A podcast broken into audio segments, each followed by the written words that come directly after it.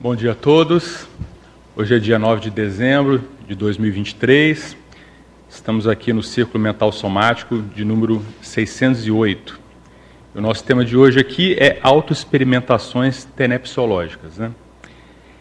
Esse tema ele tá, foi inspirado né, no 19º Fórum da TENEPS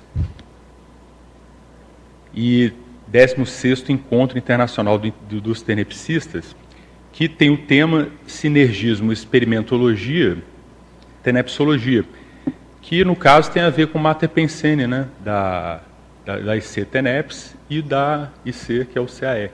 Então a gente juntou os dois temas e também a relação com o fórum. Então a ideia é a gente aprofundar e discutir essa temática aqui hoje. E hoje também é um dia é, também especial porque nós teremos o pré-lançamento do livro da da saudosa Tânia Guimarães, né, Vivências das Reciclagens Pessoais. Né. Então a gente, no finalzinho aqui, a gente vai, nos 15 minutos finais, nós vamos falar aqui um pouco mais desse livro. Então convido a todos aí, os presentes online, né, que façam suas perguntas, suas colocações, críticas e tudo mais, para a gente aprofundar aqui o nosso debate. Tá? É, como de costume, a gente fez um material, né, que é a nossa folha aqui, né, o nosso paper, e tem várias, várias citações sobre TENEPS, né, de diversos autores aqui. Sobre esse tema, especificamente, né, a Érica Souza, em 2017, ela, ela escreveu um verbete chamado Autoexperimentação Tenepsológica, né, e ela define como o exercício teático das práticas assistenciais multidimensionais, capaz de fornecer a consciência pesquisadora, homem ou mulher, oportunidade de reciclagens interconscienciais. Né? Dá aqui sinonimologia, o exemplo, mas tem outros, vários outros, né? porque uma coisa interessante que é, a, os, os, voluntários da Consciologia publicam bastante sobre TENEPS, né? tem bastante material publicado sobre TENEPS, bastante verbete né?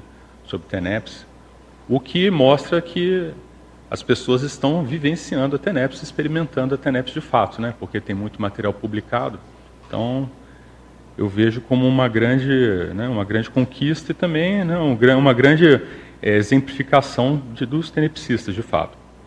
Então, eu, eu selecionei alguns aqui que estão vinculados mais com a nossa temática, mas eu poderia ter selecionado N outros, né, porque tem bastante coisa mesmo.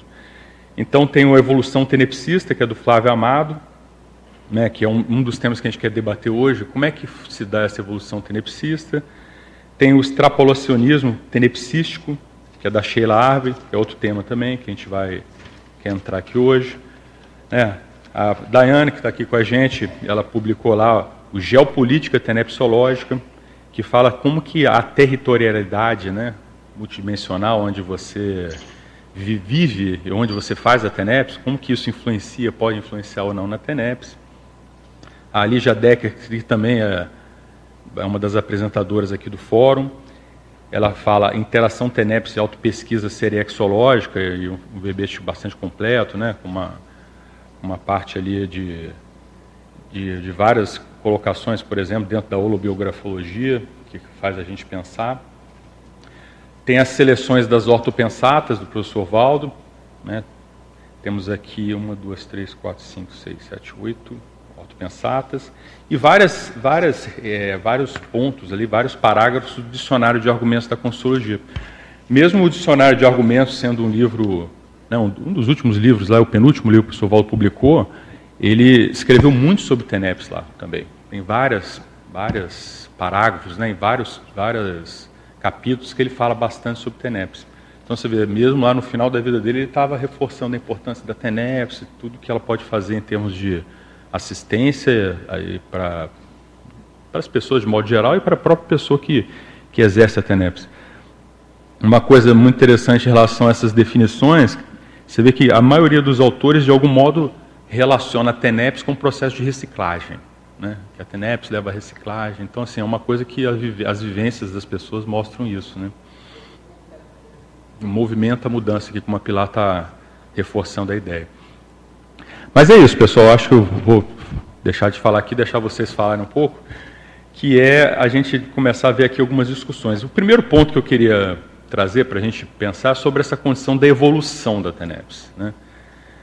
Então, assim, é, além dessa disponibilidade diária né, dos 50 minutos, né, que tipo de experimentos, né, porque, por exemplo, tem o experimento tenepsológico propriamente dito, né, que são 50 minutos que nós estamos lá. Aquilo é um experimento.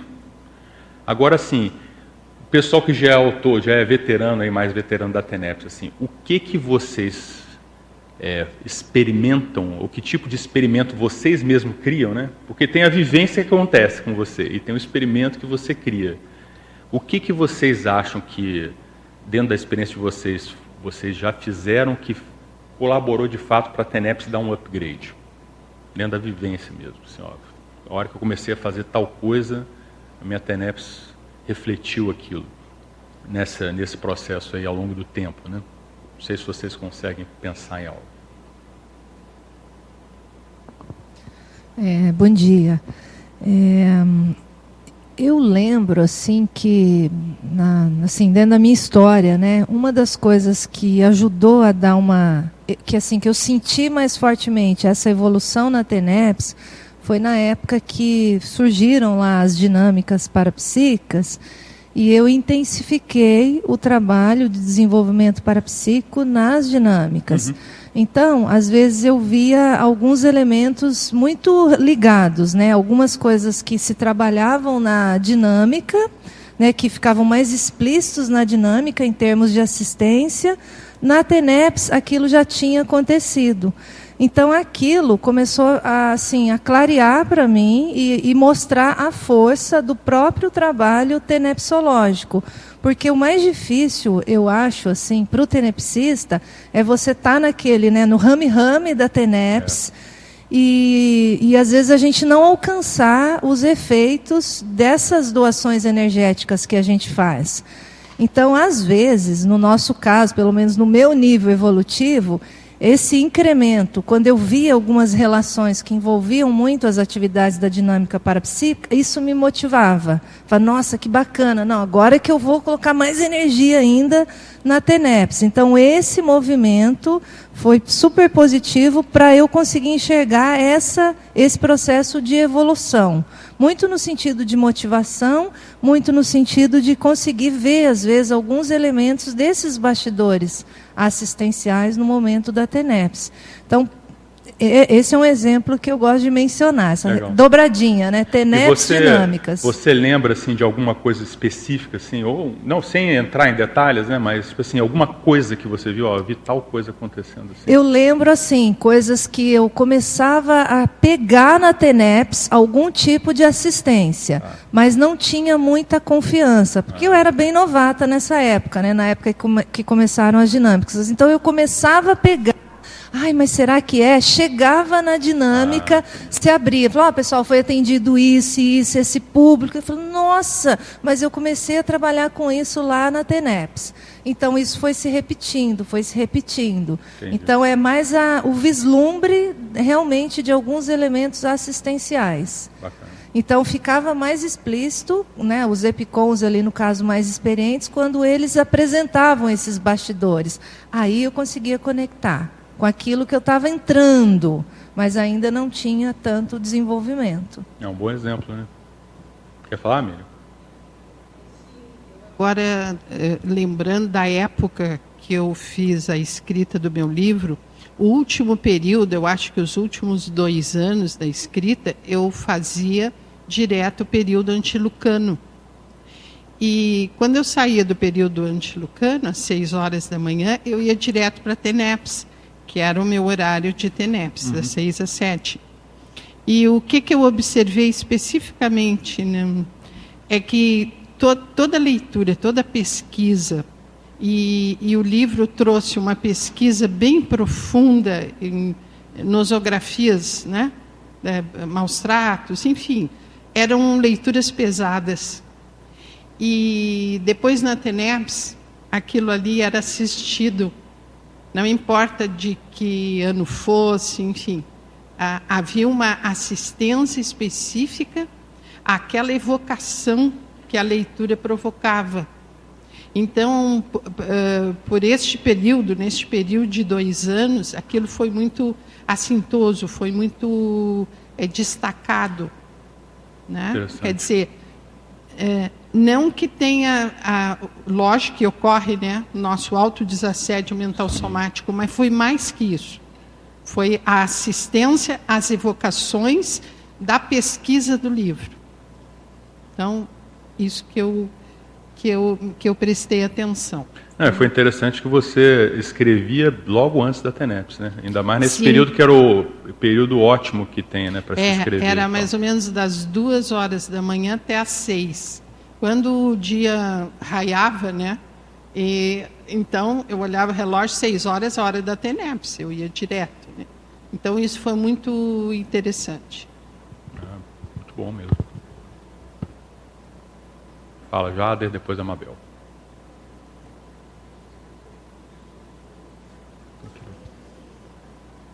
Tem Áurea, tem um, tem um do seu lado ali, direito. É. Oi? Não, ela, ela ia passar para você. Desculpa. e olha que eu tomei bastante café agora de manhã, mas estou meio lazy ainda. Bom, eu, é engraçado, eu estava elencando algumas coisas, no primeiro momento da tua pergunta, eu não consegui pensar em nada. Eu falei, cara, o que, que eu apliquei de técnica, né? Mas eu pensei, eu, eu percebi mudanças significativas, é, e parece óbvio, né? Mas quando, sempre que eu me empenho mais em exercícios físicos, seja caminhando ou fazendo alguma atividade física, isso dá um incremento na, nas esterilizações de energia durante a TENEPS, isso, isso é óbvio, né? além da manutenção da lucidez. Mas é percebido que há uma demanda maior de energia. Eles tiram do osso né, uhum. a energia, literalmente. E outro aspecto, eu acho que a questão da, de algum envolvimento em atividade intelectual, como a Miriam falou, acho que faz diferença. Por exemplo, é, teve um período que eu não estava morando aqui e eu, a, foi um período de pandemia, mas só que eu me envolvi muito com a questão do voluntariado, escrevendo aula, escrevendo uma série de coisas, escrevendo verbete, tudo ao mesmo tempo, quando estava voluntariando na CIP. Isso teve um incremento muito grande na TENEPS, na questão do atendimento. Foi um período que eu tive extrapolações no dia a dia, é, no meu dia a dia profissional, né, que me fez pensar em condições do tipo, ah, como é que um ser desperto agiria nesse caso? Então, isso me ajudou muito na manutenção da homeostase.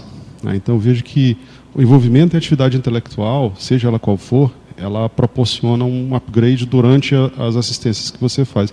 E outra coisa que eu diria que mais recentemente, de um ano e meio para cá, que eu percebi foi o que a Dayana comentou, que foi as dinâmicas parapsíquicas. Não tem como não incrementar, porque você é, passa a ser uma extensão do teu dia, né? Você tem ali a, os 50 minutos, uma hora que você faz, no meu caso de manhã cedo, 5h40, 6 horas, mas ah, há um incremento e ampliação da lucidez para o resto do dia, quando você, de repente, está desempenhando uma atividade assistencial, como o caso da participação de alguma dinâmica parapsíquica. Né? Por razões óbvias, né? quem participa sabe muito bem, a Dayana explanou. Então, eu vejo que são, são técnicas que você pode aplicar para que, de alguma forma, interferem positivamente, né? eu estou falando positivamente na tua TENEPS. Né? Exercício físico, atividade mental somática, e alguma atividade extracurricular, uhum. como no caso das dinâmicas parapsíquicas. Né? É, ainda relacionado a isso, eu fiquei pensando, por vezes a gente não percebe ali naquele momento a otimização, mas às vezes vai perceber nas atividades durante os, as outras horas do dia, né, os efeitos e a, a atuação ela é sinérgica.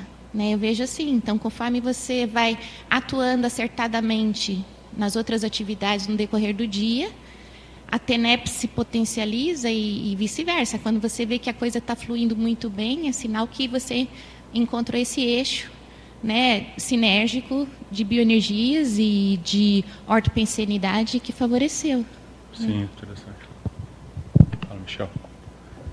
Estou relembrando aqui da Pilar, né? A gente começou há quase 30 anos atrás a estudar TENEPS. Quase não, mais de 30. Mais de 30. GPC, era o GPC TENEPS. Foi, foi antes até, né? Depois estava lembrando da fundação do colégio da TENEPS, que foi eu e o Pitagori que estávamos atuando. Eu estou chegando a 25 anos de TENEPS, eu estou de mudança de patamar. O que está me ajudando, primeira questão, agora eu tenho só uma base física. Antes eu atuava em São Roque e Osasco, que eu trabalhava em São Roque, e a minha dupla é em Osasco. Agora só estou em Osasco Questão de trabalho, eu peguei 10 anos sabático, então dá para mim dedicar as 24 horas para assistência. É que daqui 10 anos eu me aposento.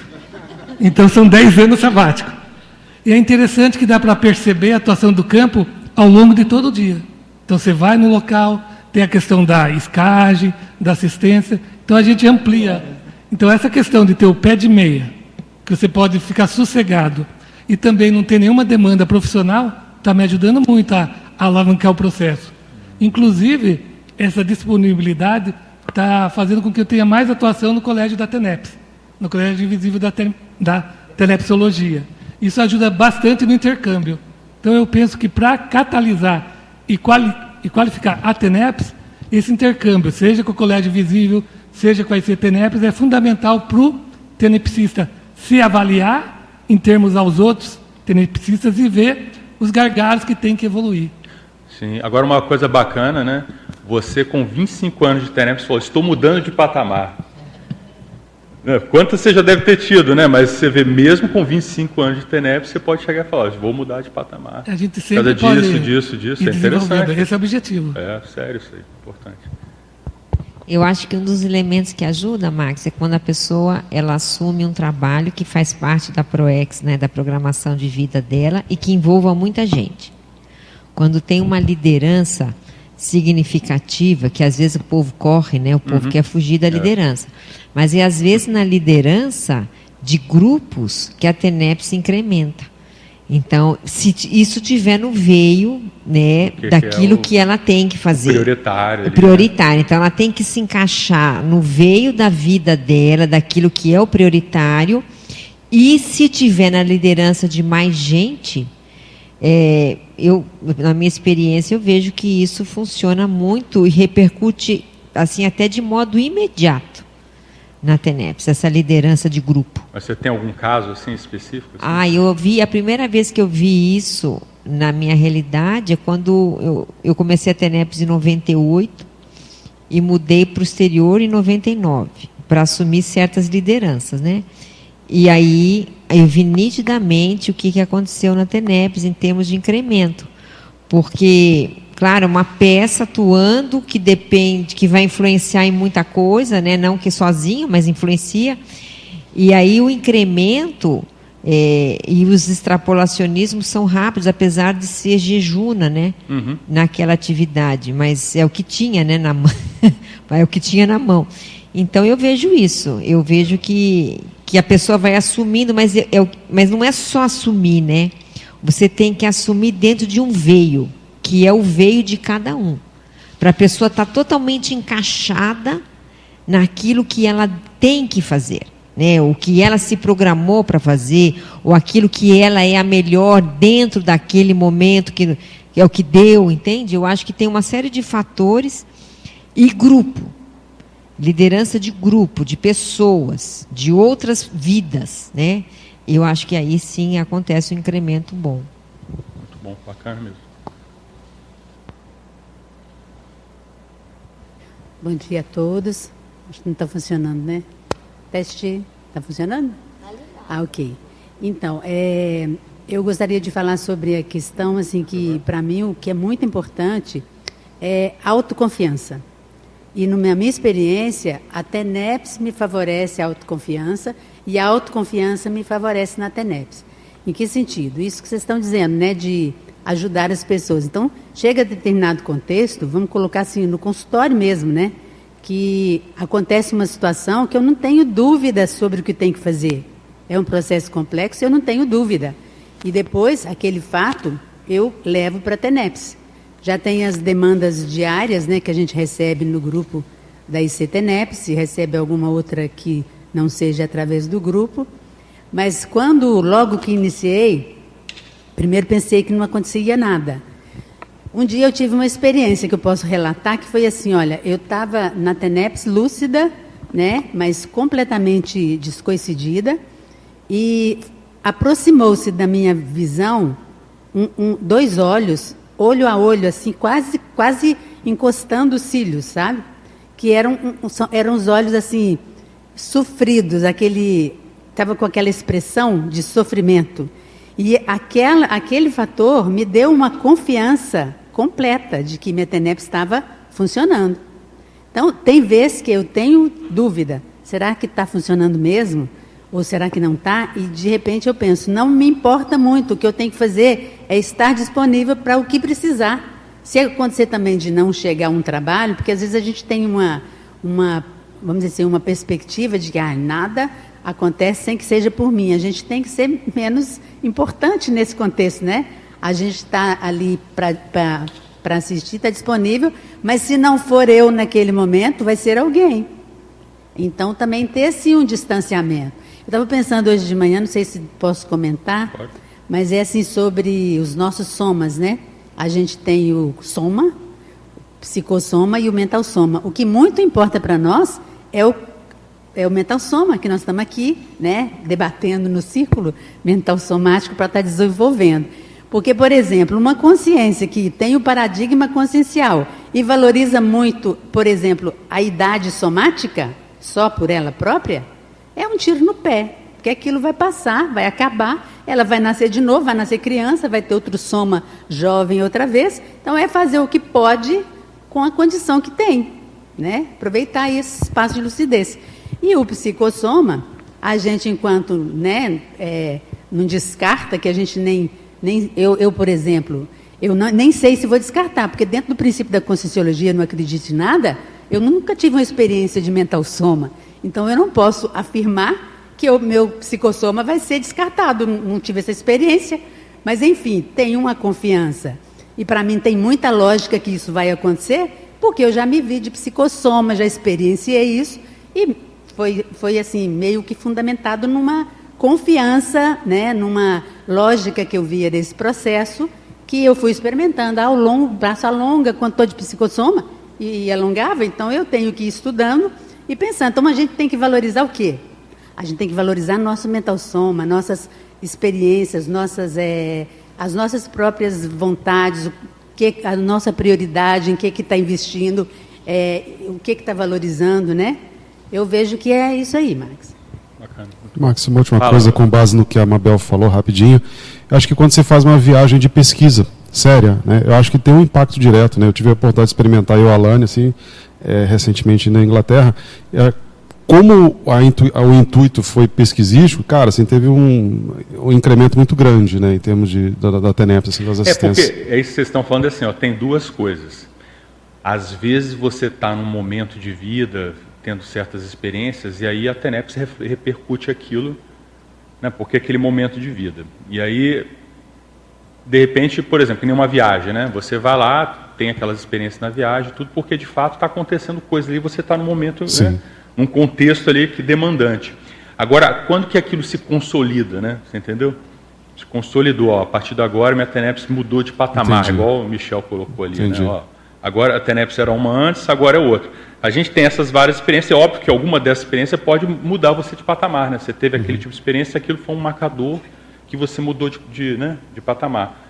Isso acontece, né? Porque, porque eu vejo assim, a TENEPS ela não é uma linha contínua ascendente, né? É uma linha, né? É, sobe, desce, porque a nossa vida também é assim, né? Mas às vezes tem aquelas coisas que dá uma demarcação, ó, poxa, a partir daquilo ali a coisa mudou, foi diferente. Mas foi nesse sentido que eu pensei, né, com base no que a Mabel disse, né, falei, cara, tem, você, há um processo de epicentrismo envolvido, né, então ali geralmente promove uma, uma mudança de patamar. Então, por que, que eu pensei na viagem de pesquisa? Né? Ali, às vezes, você tem a oportunidade de refletir sobre questões como essa, sobre suas responsabilidades assistenciais, sobre tua, tua ProEx. Então, isso, de, de alguma forma, há uma reverberação você muda, não, não tem jeito. Agora, óbvio, né?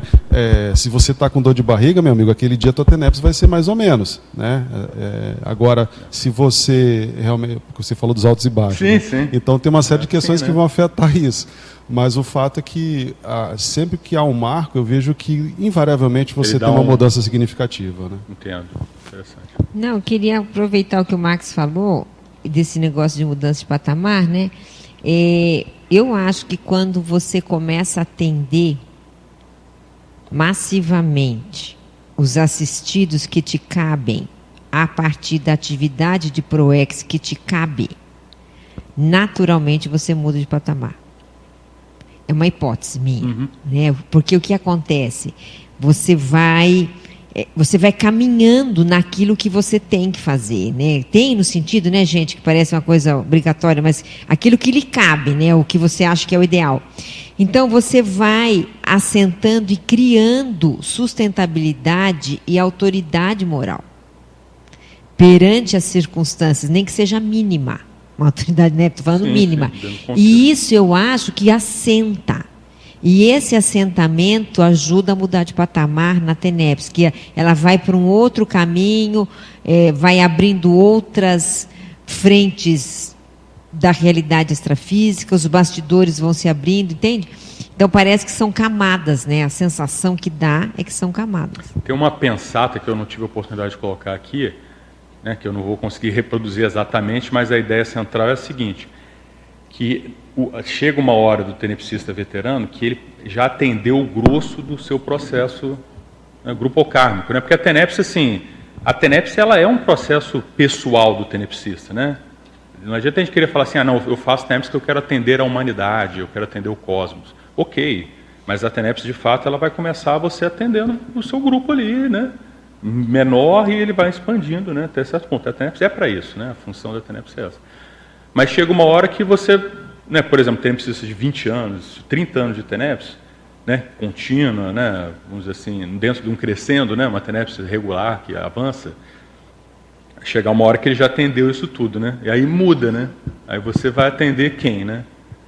Mudou, né? Esse quem é um, é um quem mais, mais além do grupo Karma, né? Talvez. Acho que é isso que você está colocando, né? É, se atende a quem. E outra, você já tem um assentamento, uma sustentabilidade, uma maturidade perante aquela realidade, e naturalmente isso faz mudar o patamar do tenepsista. Porque ele já viu muita água passar por baixo da ponte. Uhum. Então aquilo muda, não é mais novidade. Então, quando não é mais novidade, aquilo pode se incrementar, entendeu? Entendi. Quando eu digo que não é novidade, não é porque vai parar, é o contrário. Ele já tem condições de aprofundar e entrar em outras situações de assistência mais enraizadas, mais profundas, entendeu? Continua pessoal, porém outros bolsões, né, onde ele já tem mais estofo para acessar e não se influenciar negativamente, né? Eu vejo dessa Sim. forma. Max, Max, Sim, eu acho depois. que a, a, penúltima ortopensata do paper, eu acho que fala sobre isso que você acabou de é, dizer, mais ou menos. No, é, vamos ver. É, eu posso ler aqui? Sim, TENEPS, lê para gente, por favor. TENEPS. As práticas da TENEPS não têm relação direta com a Reurbex terrestre, por ser um processo interassistencial pessoal. Contudo, quando a consciência tenepsista amplia a interassistencialidade, acaba adentrando positivamente os trabalhos macros ou coletivos qual é a sua interpretação dessa pensão? A minha interpretação é essa, que você, é, é, é, primeiro você atende ao ego, né? o professor sempre falava isso, ao ego, depois vai para o grupo karma e vai ampliando, mas só chega na coletividade, no trabalho muito mais amplo, depois que a base está toda atendida. E eu penso que foi isso mais ou menos que você falou. Sim, eu acho também. Não, e outra coisa, ó, a interassistencialidade nossa, ela Lógico que acaba confundindo você como tenepsista, mas é uma coisa mais ampla, né? É você com consciência na sua é. vida de assistência, de modo geral, né? Mas eu acho que a gente, assim, até determinado ponto da, da, da gente limpar o nosso ego, a gente pode até pensar que está fazendo, Sim, alcançando longe, mas na verdade a gente está é, trabalhando com, as trabalhando suas, né? no entorno. No entorno entendeu? de você, é, eu acho importante eu isso. Eu acho né? que isso é importante a gente saber. Eu também concordo. Ali em cima ali? Bom, em relação a, a, essa questão de mudança de patamar, né, eu concordo com vários pontos que, que o pessoal trouxe, é, todas essas variáveis, inclusive a questão da escrita, né, de entrar no veio de ProEx, mas trazendo para mim a auto-experiência, é, eu penso muito na questão de decisão de mudança, sabe, de, de virada assim, que vai poder refletir justamente no que a Amabel trouxe, que é essa questão de, de veio de Proex, mas é, uma mudança que vai vir junto aí com, com reciclagem, com renovação de valores. E um exemplo que eu trago, por exemplo, é a mudança de, de base, né? Por exemplo, eu me mudei tem um ano para Foz do Iguaçu e eu vejo que isso gerou várias, várias renovações aí, mudanças de patamar na TENEPS, mas não pela mudança em si para próximo da Cognópolis, mas o que isso reverberou na minha vida, né? O que, que eu tive que abrir mão para que isso acontecesse, de ganhos secundários, o que eu precisei de renovar de valores, e aí eu vejo que isso vai atendendo aos grupos, né, vai atendendo aos assistidos, e isso acaba reverberando também na, na TENEPS. Então, em resumo, na verdade, eu acho que o que vai realmente consolidar a mudança de patamar são as reciclagens íntimas do tenepsista, né, que vão aí atendendo, como a Mabel falou, pela autoridade moral do tenepsista aos seus grupos de, de assistidos. Interessante. Agora, a gente podia pensar, porque foi, foram colocadas várias vertentes né, de, de mudanças, né, de, de coisas que ocorrem. Mas seria interessante entender assim, porque o professor Valdo lá na, no manual da TENEPS, ele fala das três, dos três patamares da TENEPS, né? Tipo assim, a TENEPS iniciante, aquela fase da manutenção, não é isso? E depois você tem a TENEPS avançada. Assim, o que, que caracteriza cada uma dessas fases para vocês, na vivência de vocês? Porque a gente até estava discutindo isso lá quando estava preparando o círculo, assim, o manual da TENEPS, ele é um manual da TENEPS que tem lá umas proposições de tempos, de experiências e tudo, né? E, obviamente, aquilo tem relação com o professor Valdo, porque foi ele que escreveu, né? E aquilo é uma, mas ao mesmo tempo aquilo é, uma, é a maior referência que a gente tem para o que a gente precisa fazer. A coisa, né? É super sério por causa disso, né? Ah, mas aí vem assim, como é que é a experiência de cada um de vocês em relação a essas fases? O que que muda, de fato, né? Mudou isso aqui, né? Agora que nem, por exemplo, o Michel acho que trouxe uma coisa interessante sobre a fase avançada, né? A hora que isso aí, de algum modo, é, vamos dizer assim, houve o um monopólio da TENEPS na sua vida. Né? Aconteceu o monopólio tenepsológico, ou seja, a TENEPS expandiu além dos 50 minutos, né? Na fase avançada parece que acontece isso, né? A, a fala da Mabel, que a gente vai pegando mais responsabilidade. No meu caso, a gente percebe bastante no voluntariado. No voluntariado eu estou na área de Epicentrando de São Paulo Técnico Científico, com a Cristina Heide. Então a docência, que é o foco, a gente trabalha, o pessoal que chega, mas principalmente os voluntários. Então a gente dá qualificação para, desde a pessoa que está começando o processo de docência até o uhum. professor que está fazendo CL, então a gente vê que amplia todo o leque de trabalho. E na sala de aula a gente percebe bastante essa atuação do amparador e muitas vezes o trabalho vai ser encaminhado para a TENEPS ou já foi trabalhado antes na TENEPS. Então a gente percebe essa vinculação né, do voluntariado e a TENEPS. Então é bem interessante, a gente vai ampliando além desses 50 minutos. Então muitas vezes a gente tem uma demanda em sala de aula com o aluno que a gente trabalha depois na TENEPS. Ah, então é bem interessante. Essa relação, né? Essa questão e os novos desafios que a gente vai tendo no voluntariado também. Você trouxe para o voluntariado. É, interessante seria saber assim, como é que você faz essa, assim, ó, como é que uma pessoa pode saber que ela chegou na TENEPS avançada? Ó, minha TENEPS agora é avançada. O que, que ela poderia ver? Quais variáveis que ela poderia avaliar? Para ela considerar que ela está nessa fase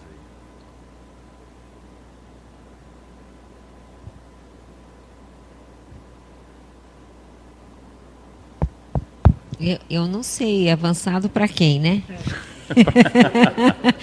Eu não sei, né? É difícil isso, porque avançado pode ser avançado para você e, e, e para mim não, para mim e para você não. Você fala porque a Mabel está fazendo. Mabel, olha lá, hein, olha lá. De repente o que a Mabel está fazendo é primário, né? O Max vai falar ainda mais que ele é o Max.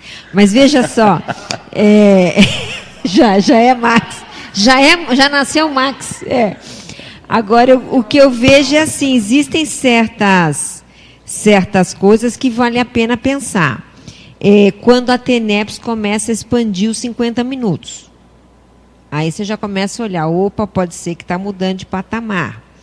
Quando a TENEPS ela, ela envolve grupos é, complexos de assistência que você não tinha ainda gabarito para entrar. A coisa já é mais é, carregada, uhum. vamos dizer assim. E, e antes você ficava meio receoso e agora você já não fica mais. Pode ser que para aquela pessoa aquilo já é um avanço. A TENEPS, onde a interlocução com o amparador de função, ela é muito mais clara, é, vamos dizer assim, ombro a ombro em certos momentos. Aí pode ser que para aquela pessoa ela fala, opa, mudei de patamar. Então, veja, são, acho que tem algumas Sim, variáveis, algumas né? Variáveis que, é que você ver, né? pode, pode pensar. No começo da TENEPS, quando a gente está lá nos seis meses, qual que é, a, na maioria das vezes, a preocupação do tenepsista? Estou fazendo certo? A TENEPS está tá acontecendo? acontecendo? Né? E será que eu consigo fazer o transe? Com o amparador, você tem essas preocupações naturais, todo mundo tem isso, porque às vezes não está acostumado com aquilo, ela está aprendendo, né? Agora, na manutenção é, será que eu consigo me sustentar? Será que a vida, mesmo com todos os ventos soprando, eu consigo manter as minhas atividades? E já na avançada, eu acho que é uma outra coisa, você já passou por isso né? E aí já é capaz de entrar em outras áreas, imagino eu. Tô... Mas é o que eu digo, né, Max? O que é avançado para um pode Sim, não ser. Sim, não, é porque, por exemplo, tem certas experiências que, assim, a pessoa vai lá, começa a ter, que nem o Milton apresentou uma live esses dias, projeções na TENEPS, né, é, Milton? É, pode. Esse é, é o fenômeno, fenômenos né, que a pessoa começa a ter. Às vezes, pra, e às vezes você tem facilidade com certo fenômeno, a pessoa tem com outro e tal, tudo isso, né? Pode variar de pessoa para pessoa, né? Outra coisa que vale a pena estudar é a mudança do amparador da TENEPS. Esse é um outro ponto que, que pode indicar, não, e geralmente indica né, mudanças na estrutura, patamar, né? exatamente, da TENEPS. Vou, fal vou falar um pouquinho, ou tem alguém na Não, pode falar depois. Ah, obrigada. Obrigada, Leila. Ia falar, é, porque a Mabel citou como mudança de amparador. E eu percebi que quando houve, não houve a mudança do amparador, ele estava mudando. Ele estava mudando, ele estava sendo mais diplomático, mais paradiplomático, porque eu percebia que ele tinha uma equipe de auxiliares é, no desenvolvimento da TENEPS diária. Não passou a ser só ele o centro, né? É, acontecia de perceber toda a equipe trabalhando que era dispersada ou que era encaminhada, orientada para fazer o trabalho que ele não faria sozinho, né? Uhum. Então esse eu penso que é um dos aspectos.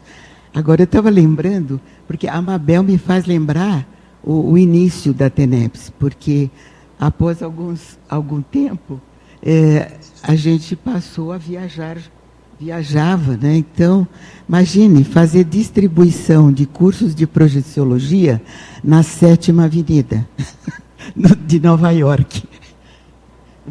Então, era um grupo e a gente com os folhetos lá divulgando a projeciologia. então, porque eu iniciei Aí eu vou fazer uma. É um avanço no passado, né?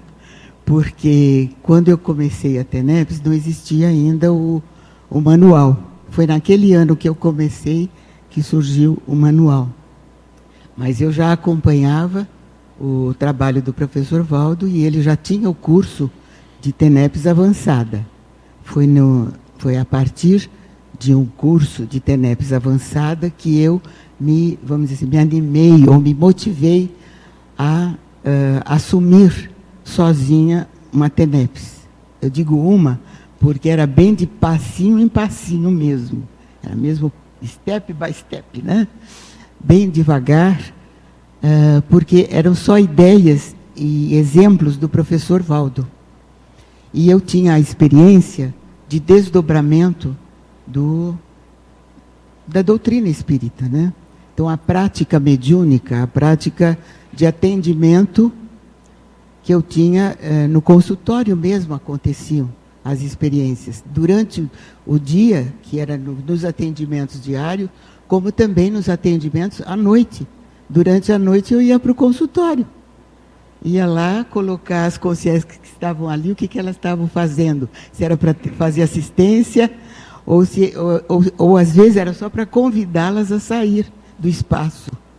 Porque chegavam depois, aí o trabalho com colchonetes, ou às vezes aquelas camas altas assim, uma família inteira ali. Era o casal, mais, mais os filhos, para serem atendidos. Então, mas o que aconteceu com a projeciologia, ah, as palestras do professor Valdo, desde 82, né? quer dizer, mais de 30 anos, quase 40. Né? Essas palestras foram mudando o meu, meu paradigma pessoal. Ele já era um pouco diferente da psicologia tradicional.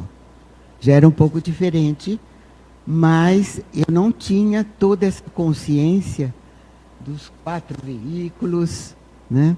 É, a consciência de que trabalhar diretamente as energias, porque isso não era incentivado. Então, fazer autodesassédio, fazer desassédios sozinha, eu sabia que eu estava sempre fazendo junto com companhias extrafísicas. Não eram chamados de amparadores, chamava de benfeitores, né? Depois, então, aos poucos, é que foi mudando esse, esse padrão de paradigma, assim, mais tradicional, mais é, fi, psicológico, é, mais sociológico. Não era mais esse padrão. Aí foi mudando. Houve, então, eu fiz muita reciclagem intraconsciencial a partir daí. Aí você mudou de patamar aí. Foi o primeiro mudante de patamar, a TENEPS do passe então, para o escuro para a TENEPS, né? Do, da técnica da Você TENEPS, lembrou, eu não estava lembrando agora é? dos passes para o escuro, mas se é. chamava passes para o escuro. É. Mas aí eu fui me afastando desse movimento, né? Uhum. Fui me afastando e quando uh, então fui chamar de TENEPS, TENEPS, propriamente dita, né? Porque eu tem o primeiro livro, a primeira edição do Projeciologia, ainda é da TENEPS, mas ali não explicava assim como fazer, Sim, dava sugestões, ou tinha experiências. No manual é que surgiram mais experiências. Agora tinha das palestras do professor Baldo, que foi assim, eu vou relembrar, eu acho que já até coloquei em alguma apresentação de verbete, que foi no, no curso eh, de TENEPS avançada, em dezembro em dezembro de, acho que de 90, 93, por aí. Aí eu decidi começar a TENEPS, ou, ou 92 ou 93, por aí. E, e aí eu decidi, então, começar a TENEPS porque me chamou a atenção uma frase que ele coloca no curso que diz assim: em um ano, quem inicia agora a TENEPS, em um ano não vai ter inimigos. Opa, isso. Uma boa, Uma boa né?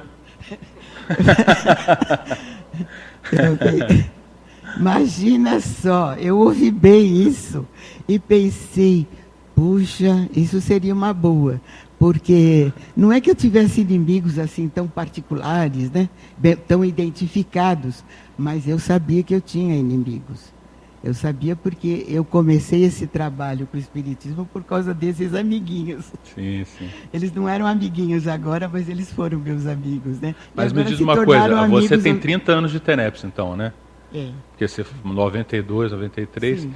Você acha que a tua TENEPS... Quando é que você viu que a tua TENEPS é, se entrou na fase avançada? Quando é que você viu? Ela foi se consolidando. O que, que você, o que, que você percebeu? Ah, agora aconteceu isso, isso, isso, aí eu percebi. Não, teve um fato intrafísico que foi aquele desassombro, né? Convite para a pré-IC TENEPS. Isso não passava pela minha cabeça que eu iria trabalhar no, no, na fundação de uma IC sobre TENEPS. Uma IC que fazia uh, assistência intra e extrafísica. Isso foi um uma, assombroso. Foi um ponto marcante foi um ponto marcante. Mas ah, se for analisar, mas você estava já em condições de fazer isso? Olha, eu não sei, eu acho que não, assim. É porque também a própria, o próprio trabalho, a tarefa, a incumbência foi fazendo o desenvolvimento, né? foi ajudando a desenvolver uh, o potencial, uh, os traços e eliminando qualquer outra condição anticosmoética, seja até do, do, dos pensenes ou do pensamento. Né? Não, isso é interessante de pensar, né? Você vê, às vezes podem ter alguns fatos da vida, né, que mostram a mudança de patamar, né? Um fato que até acontece na intrafisicalidade, né? Uma uma chancela, né? É Mas não dá para eu dizer assim, foi só a partir sim, sim, desse é difícil, né? desenvolvimento, né? foi só a partir de quando eu comecei, que foi em 95, janeiro de 95 eu comecei a TENEPS. Será que foi a partir daí? Já tinha 20 anos, né? Acho que de TENEPS, mais ou menos. Não ah, sei. Eu teria que calcular. Ah, bacana. É. Mas deixa eu passar para a Lauísa aqui para a gente. Sim, ela, ela atualiza. Isso. Ela atualiza toda essa experiência. Fala, Lauísa. Imagina, Pilar. Bom, eu andei pensando aqui pelo que vocês falaram e eu queria retomar um dos indicadores é a questão da projetabilidade lúcida. Porque se a gente for ver, né, TENEPS avançada, a gente está olhando o futuro no ofiexismo, né, a, a, linha natural do processo. Então, não existe OFIEX sem projetabilidade lúcida.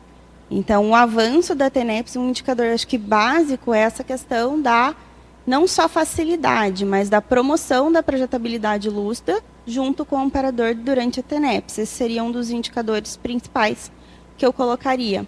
Outro ponto é a questão da disponibilidade para os atendimentos. Acho que a Mabel falou ali a questão de estar disponível em outras horas, mas não é só a disponibilidade pensênica, a disponibilidade de tempo também.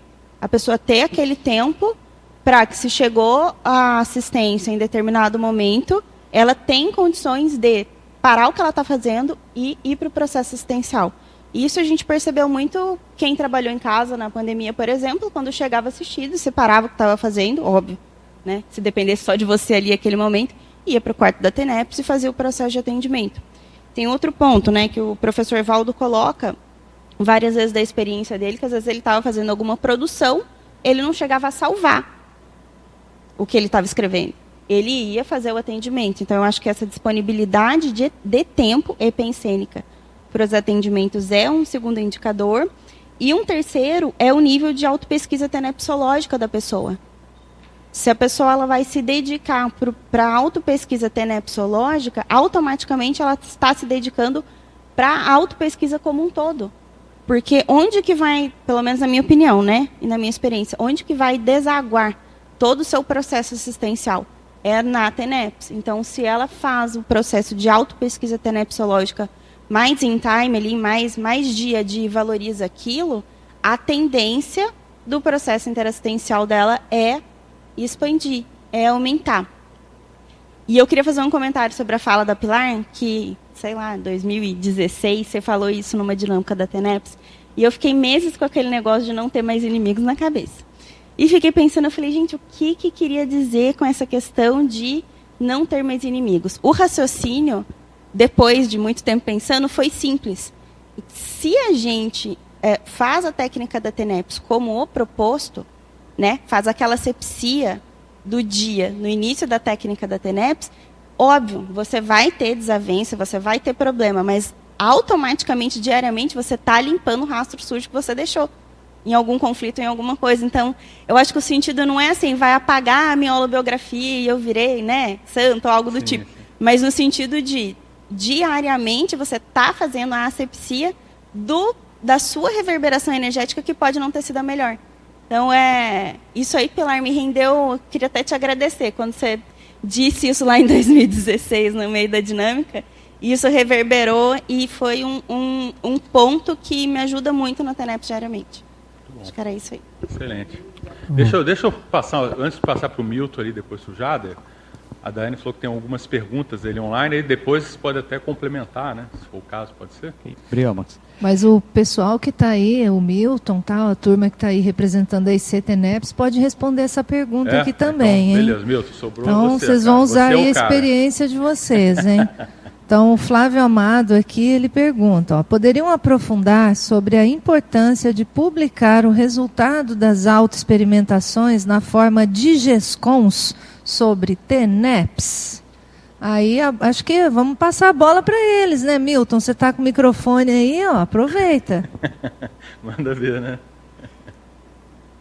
Então, é, basicamente o que eu queria falar está diretamente relacionado com, com a pergunta do, do Flávio, porque uma coisa que ajuda no, no avanço, na evolução da TENEPS, é o investimento em atividades que ajudam ao tenepsista a estar junto com os amparadores. E a gente assumir esse papel de mini peça e de colocar a TENEPS como um eixo da, da vida. Então, quando você publica, tanto, ou seja, primeiro tem todo um processo de escrita, ou seja, todo o processo que você teve que pesquisar, eh, vivenciar, colocar no papel, passar por todo um processo de, de revisão, depois seja que você mandou para eh, um verbete, para um artigo, para uma revista ou até um, um livro, tem todo um processo, você tem que fazer todo um processo de autodesassejo, do desassejo do grupo, de esclarecimento para todo um grupo, e depois isso vai ficar gravado, né? Porque, por exemplo, um verbete vai ficar na, na enciclopédia, qualquer um pode descarregar, a tertúlia vai assistir tanto ao vivo quanto a posterior. Então, no processo da, da GESCOM, eh, a gente tem assistência antes, temos durante todo o processo até chegar lá, tem um processo na, na publicação, na apresentação do trabalho e tem um processo de, eh, de, de essa assistência contínua ao longo do tempo, para obra que qualquer pessoa, até com, ou, qualquer consim e todo o grupo extrafísico que ela representa vai continuar sendo assistida ao longo do, do tempo. Então, eh, investir eh, na TENEPS e focar também na, na GESCOM é um processo de assistência contínua e a longo prazo. Isso aí, você já emendou as duas, assim que você ia falar? Já, é? já emendei as duas, porque eu queria falar exatamente isso, de, do investimento do tenepsista eh, em atividades que ajudem a estar junto com os amparadores. Quando a gente, por exemplo, estuda sobre fenômenos parapsíquicos, estuda sobre TENEPS, a gente adentra também na tecnicidade do, do amparador. Deixa de ser um processo totalmente homorótico e começa a ser um processo técnico. E a gente vê, eh, vivencia que os amparadores são amparadores técnicos de, de função. Eh, quando a gente coloca assistência e a TENEPS como um eixo da, da nossa vida, também nos ajuda a estar mais perto dos amparadores. Assumir um papel de mini peça, ou seja, não é que você faz tudo, você assume bem a função que você faz, com responsabilidade, com tecnicismo, com cosmoética. Isso também ajuda a estar perto dos amparadores na evolução da TENEPS. É, e ao mesmo tempo, né, Max, acho que a, a, assim ampliando também, né, ou reforçando um pouco o que o Milton falou, essas publicações que às vezes partem desse, desse incentivo dentro da própria ICTNEPS, elas mexem com o assunto em diferentes níveis de aprofundamento e o tempo inteiro está se falando sobre a TENEPS o que é algo importante. Então, se a técnica é tão boa, se a técnica, né, ela, ela tem esse, essa função evolutiva tão importante, então, assim, quanto mais pessoas escreverem, quanto mais esse assunto for fomentado, melhor, né? Então, acho que esse trabalho que a ICTNEPS faz nesse sentido, né, vamos publicar, vamos, né, escrever mais sobre isso, mais fomenta a especialidade. Mas pode é falar, isso que Jaque. Eu, que eu queria comentar justamente essa questão que é importante que todos nós tenepsistas é, publiquemos sobre TENEPS e, e, que a gente tenha essa participação em eventos sobre TENEPS, né? justamente por conta do desenvolvimento da especialidade e da ciência tenepsologia. Como o Milton falou, quando a gente produz GESCONs sobre TENEPS, é interessante para os amparadores, porque nós teremos mais tenepsistas, né? são mais pessoas que poderão ter acesso às informações sobre TENEPS. Nós temos aí, muitas vezes, intermissivistas com sims tenepsáveis, que podem ter acesso a um artigo, a um livro, uma publicação sobre TENEPS, e que podem decidir por também desenvolver essa técnica. Né? Então, é aí uma ampliação, um desenvolvimento da própria ciência. Então, a gente tem, por exemplo, aí o Fórum da TENEPS no próximo final de semana, onde nós vamos reunir vários pesquisadores que vão poder compartilhar dos seus experimentos, das suas experiências sobre TENEPS. Então, é um momento muito importante que eu vejo. Né? O Fórum, aí, com, o Max está mostrando aí é, a divulgação que vai acontecer do dia 15 ao dia 17. Então, várias pessoas pesquisaram sobre TENEPS, vão publicar os seus artigos, vão compartilhar ali seus experimentos. Então, é nessa troca que a gente também pode qualificar a nossa própria TENEPS. Né? Um vai compartilhando com o outro é uma, uma inovação, uma renovação, um experimento. E a gente vai aprendendo assim também um com o outro. Eu acho que, eu só queria colocar, eu vou passar para a Mel, tem dois, dois pontos que eu acho sério também dessa questão da autopesquisa, que é o diário, né? Diário tenepsológico. Porque o diário, porque assim, tem muita coisa da TENEP que você não vai poder publicar, né? Tem coisas específicas que você vivencia, que você vê lá, assim, isso aqui, desse jeito, essas coisas especificamente você não vai poder publicar porque envolve, né? E tem coisas inclusive que você não deve nem escrever no diário, né? Por causa da questão das evocações que você vai fazer e tudo mais, né? Então, acho que é importante, é uma ferramenta super importante. E o, e o balanço também, né, da TENEP. Eu, eu acho que essa questão de você publicar, ela ajuda você a fazer um balanço, né? Isso foi até uma das coisas que fazendo marketing também, né? Aproveitando, né? Que eu vou fazer a palestra de abertura aqui desse fórum. Foi uma coisa interessante que eu fiz 20 anos de TENEPS. Para mim foi muito bacana ter escrito esse artigo aqui, porque assim, é como para mim foi um balanço para dos 20 anos de TENEPS que eu fiz, né? Tipo assim, ó, deixa eu, deixa eu avaliar onde que está o meu, em que patamar que está a minha TENEPS aqui. Aí eu fui estudar, né? Aí você escreve um artigo, você vê, ah, eu estou nesse patamar aqui. O que falta isso, falta aquilo, né? É bem interessante fazer isso. Muito importante, eu acho, para o desenvolvimento né, da sua TENEPS. Sim, por isso que quando a gente estava tá, né, organizando o fórum, onde todo o processo que a gente vem fazendo quanto a quase um ano já que a gente vem organizando, uma coisa que a gente vivenciou muito foi que os amparadores queriam que o fórum seja transmitido de, de forma online, ou seja, que a pessoa que está online consiga participar, consiga falar, consiga perguntar, consiga ter eh, quase, as, ou seja, participado de forma ativa, eh, da mesma forma que alguém que está presencial. E a gente também conseguiu que o fórum deste ano além da transmissão online, seja traduzido para espanhol e para português, eh, para inglês, desculpa, espanhol e inglês.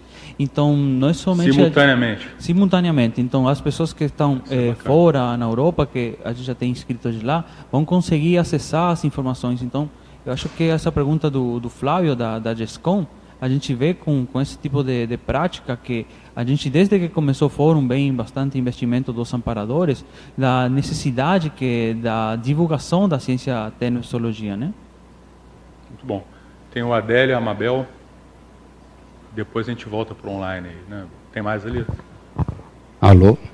Max, eu achei importante que você comentou a questão do diário, né? O professor Valdo chegou a comentar várias vezes, pelo menos pelo que eu lembro, que o, diário é importantíssimo, tão importante quanto a própria TENEPS, né? Que eh, você revisar o experimento, analisar ele mais profundamente, é ultra importante. Eu acho que quando a gente fala dessa publicação, o diário, é claro que nem tudo, né, mas algumas coisas você já pode fomentar nessa conexão publicação versus diário, até mesmo fomentando a TENEPS 24 horas, né? Se a gente é quer algum dia chegar na, na TENEPS 24 horas, é uma excelente oportunidade dessa reflexão diária, em cima da TENEPS diária, pensando em publicação, pensando em em viver até o tenepsocentrismo, né?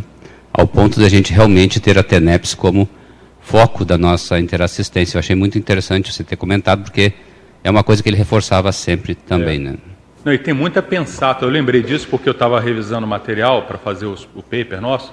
Eu li várias pensatas dele falando do diário. Então você vê, ele dava muita importância para o negócio do diário. Né? Então você, é o que é, você está é falando. Tão importante quanto a TENEPS, a questão do diário, na minha opinião. Vai falar, Jada?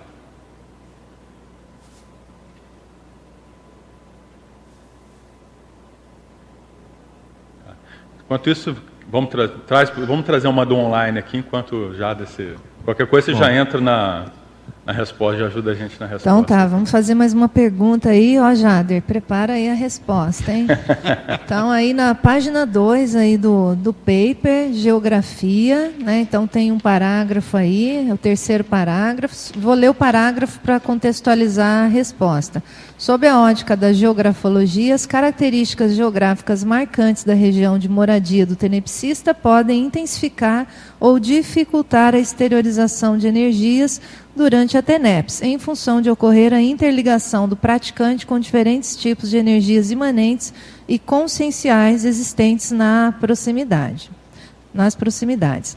Então, o Abraão aqui pergunta: é, para quem mora em apartamento, estilo kitnet, poderá sofrer dificuldades na exteriorização de energias durante a TENEPS? Essa é a primeira pergunta. Se sim, como contornar essa situação? Olha, uma coisa interessante, né? A pergunta, para mim, é bastante síncrona. A gente que morou na Amazônia, é, já que falando de geografia, as coisas se intensificam muito lá pela densidade das energias. Assim como aqui em Foz, por conta da proximidade, a gente sabe que tem, inclusive, se fala do chakra da Terra aqui, as cataratas são o maior exemplo disso. Então, obviamente que há uma intensificação se a gente fala do, da questão bioenergética. Né? E, e, aí as consequências de expansão mental somática, né? a produção de ideias. Por outro lado, isso já é mais dificultado em Manaus, eu penso. Mas em questão de energia, era muito comum ter eh, fenômeno de efeito físico lá na Metaneps, todos os dias, todos os dias. Projeção, enfim, uma série de coisas. É, então, a primeira pergunta, sim. O ambiente em que você está, ele interfere. Então, você está em São Paulo. Eu já morei em São Paulo, fiz Eu acho que ele está falando Paulo. de kitnet, né? É, mas assim, aí, pensando um na, na, geografia, né? Porque é. a pergunta se refere à geografia. É. Então, obviamente, há, há, uma, há mais interferências, mas também, ao mesmo tempo, há mais oportunidades assistenciais quando se não é ermitão e se está no meio de uma cidade grande. Né? Então, agora, óbvio, né? É, eu penso que essa questão do espaço físico, ele é um condicionamento que a gente tem da intrafisicalidade. Porque a partir do momento que você expande suas energias, é, na, e se você se predispõe de fato a fazer assistência, aquilo, aquela interferência física, ela inexiste. Né? A projeção, né, de certa forma, prova isso. Você se projeta, você sai do corpo, atravessa a parede. Então, a, a, óbvio que eu penso que isso é muito uma questão de referencial, assim como o tempo. Às vezes eu acho que o tempo, muito mais do que o espaço, é um limitante na nossa, na nossa capacidade assistencial. Porque quando você se depara em situações como na própria TENEPS, é muito comum o tenepsista, pelo menos eu falo por mim, né, na minha experiência, a condição de, às vezes, experimentar a temporalidade. Isso acontece nas dinâmicas parapsíquicas, por exemplo, onde o tempo ele ou é dilatado ou ele é diminuto. Então, assim, quando se fala em assistência, penso eu, né, de novo, a minha opinião, é, essas condições de condicionamento intrafísico, elas, elas são insignificantes. Mas, óbvio, no início, é, principalmente no início da TENEPS, a gente fica realmente adstrito a isso. E aí eu acho que, voltando até para a pergunta, né, quando você começa a perceber que a TENEPS avançou, depende muito dos referenciais. Os referenciais mudam à medida que a gente vai acumulando mais conhecimento, mais experiências, e aí a, a, a, esse vislumbre do que é uma TENEPS avançada é, depende de cada um. Né? Então, de novo, a pergunta dele, acho que o espaço físico acaba sendo limitante quando você se condiciona, você está condicionado. Quando você começa a se descondicionar, talvez assim já é um avanço na TMAPS dessa pessoa, onde ela se descondiciona do, do espaço físico em que ela se encontra, né? Então pensei, né, voltando também para a sua pergunta, né, quando é que você identifica que a TENEPS é avançada? Olha, eu estou ainda matutando sobre isso, mas eu percebi, obviamente, é, melhoras em algumas, alguns atributos parapsíquicos, por exemplo, eles são mais consolidados e constantes ao longo do dia, não, não se, não se adstém a, na, se detém apenas o horário da TENEPS. Então, assim, é, exige muita pesquisa para a gente saber né, e, e, pensar nesses referenciais. Quais são os meus referenciais hoje? Quais eram os meus referenciais ontem? Né? E eu acho que isso dá uma, uma visão, né, pelo menos essa é a postura científica, né, na visão da, desse avanço na, na, no trabalho da TENEPS.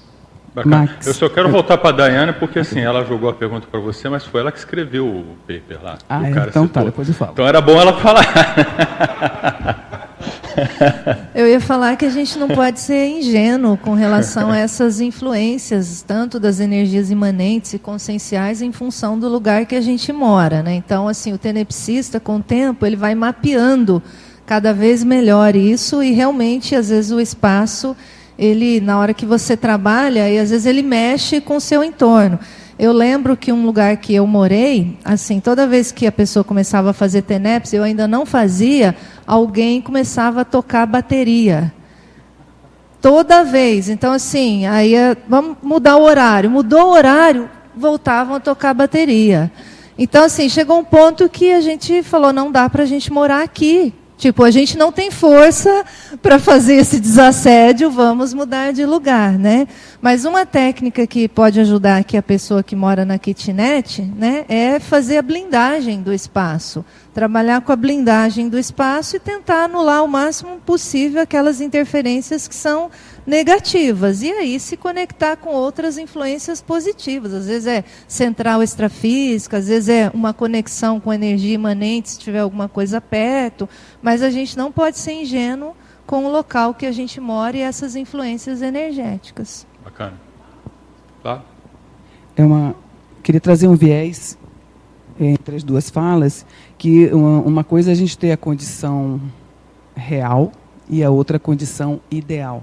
Né? Então, é justo na, é, nesse, nesses dois polos que eles estão falando, é, eu concordo com a Daiane, concordo também com o Jada, realmente você, dependendo do ambiente que você está, você realmente é influenciado externamente, isso vai demandar muito mais de você para fazer essa blindagem, né, e fazer o trabalho que você precisa fazer. Agora, tem uns efeitos que todo mundo que faz TENEPS há muito tempo, eu acho que observa, até nesses locais que são mais é, difíceis, degradados, in, in, é, próprios, talvez, de alguma forma, a gente nota umas mini reurbanizações no entorno. Né? Então, a gente já morou aqui em, em Foz em dois lugares, e um ele era bem mais complicado, né? É, de a gente manter esse padrão homeostático, fazer uma TENEPS de, de, de, de alto nível, mas ela acontecia. Né? E nos atendia no patamar que a gente estava.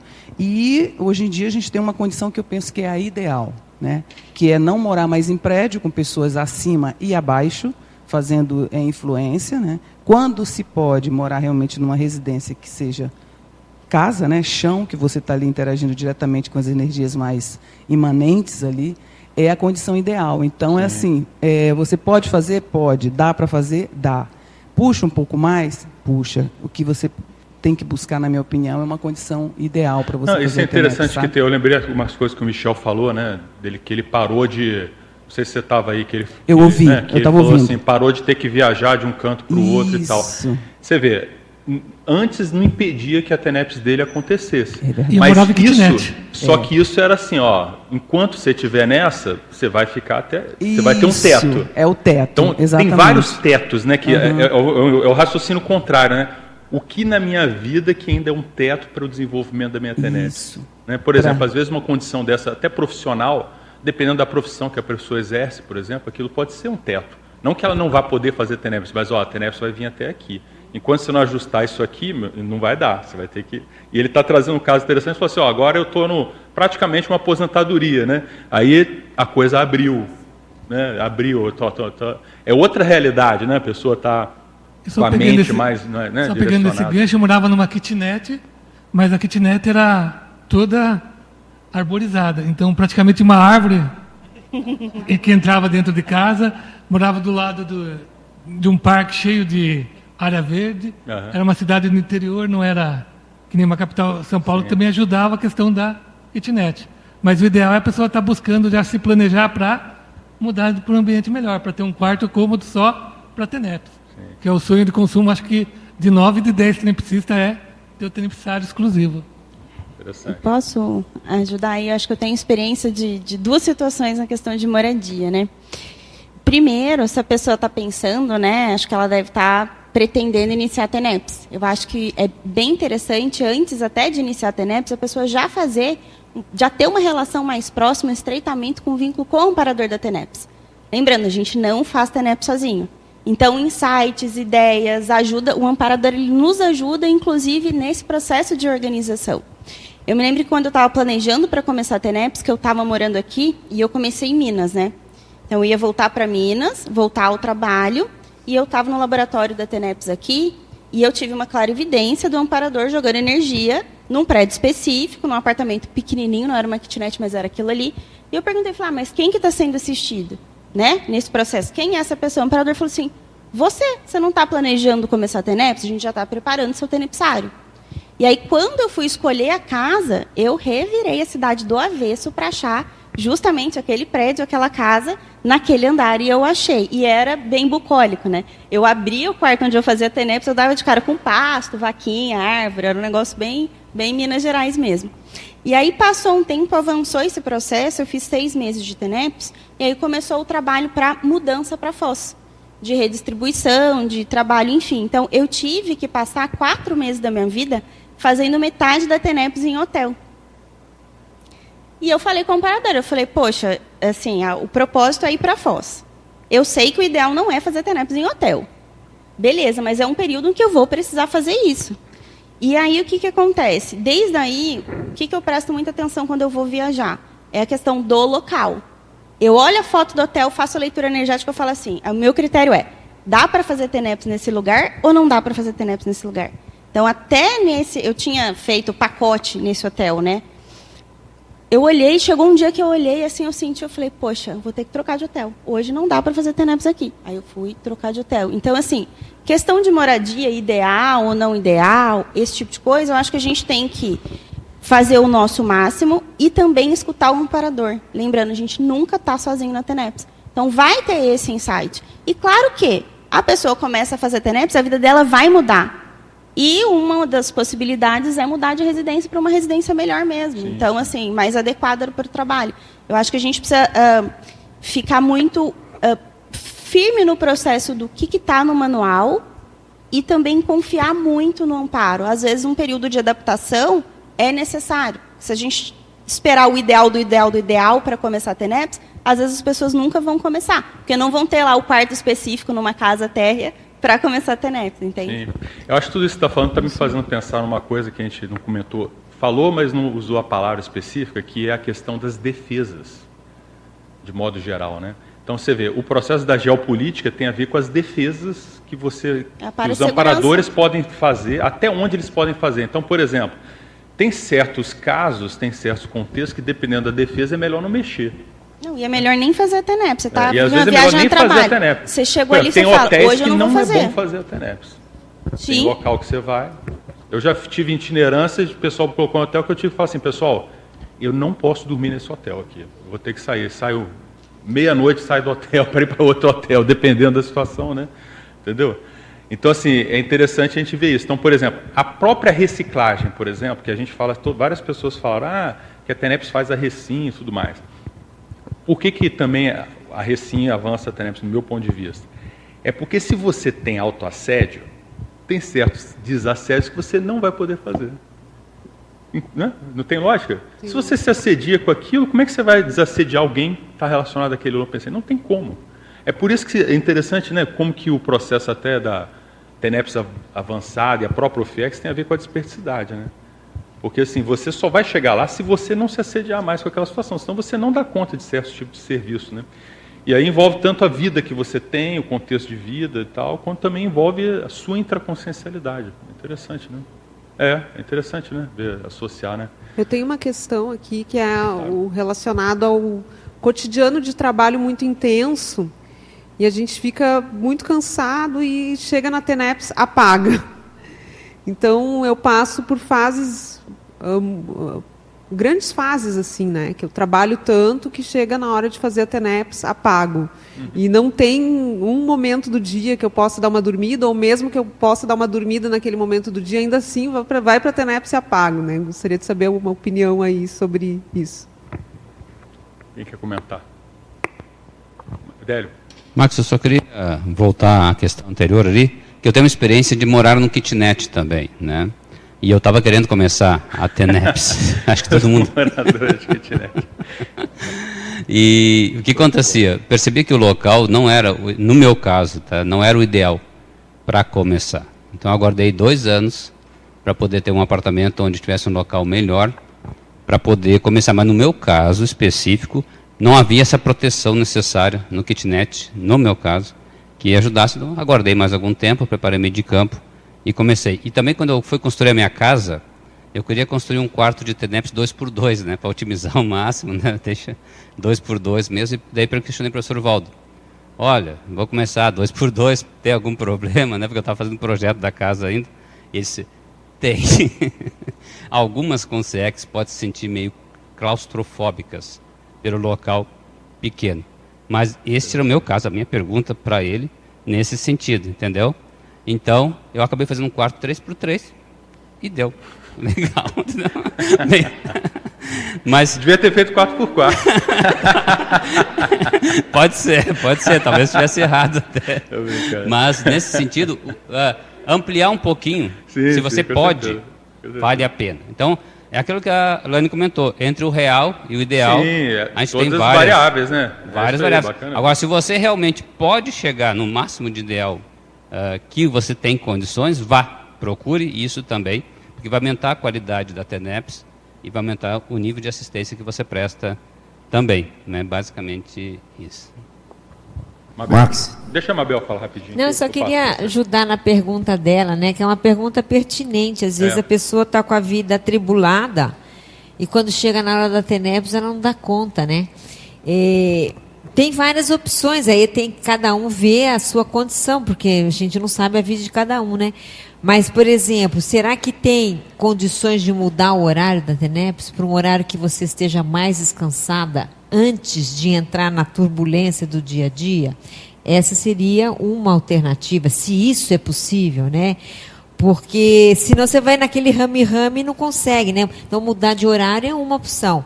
A outra opção, e também cada um é cada um, não, é, não sei se é o caso dela, é, é ver se a agenda consegue diminuir alguma coisa? É possível diminuir? Porque às vezes uma coisinha que a gente tira da agenda, a, a gente já. Dá uma aliviada, né? Aquilo já dá um, um time para ela, o corpo parece que dá uma relaxada. Então isso pode ajudar. Eu acho que isso é uma questão de tentar, na medida do possível, olhar a agenda pessoal e ver qual seria a estratégia mais inteligente, se isso é possível, naquele caso, né?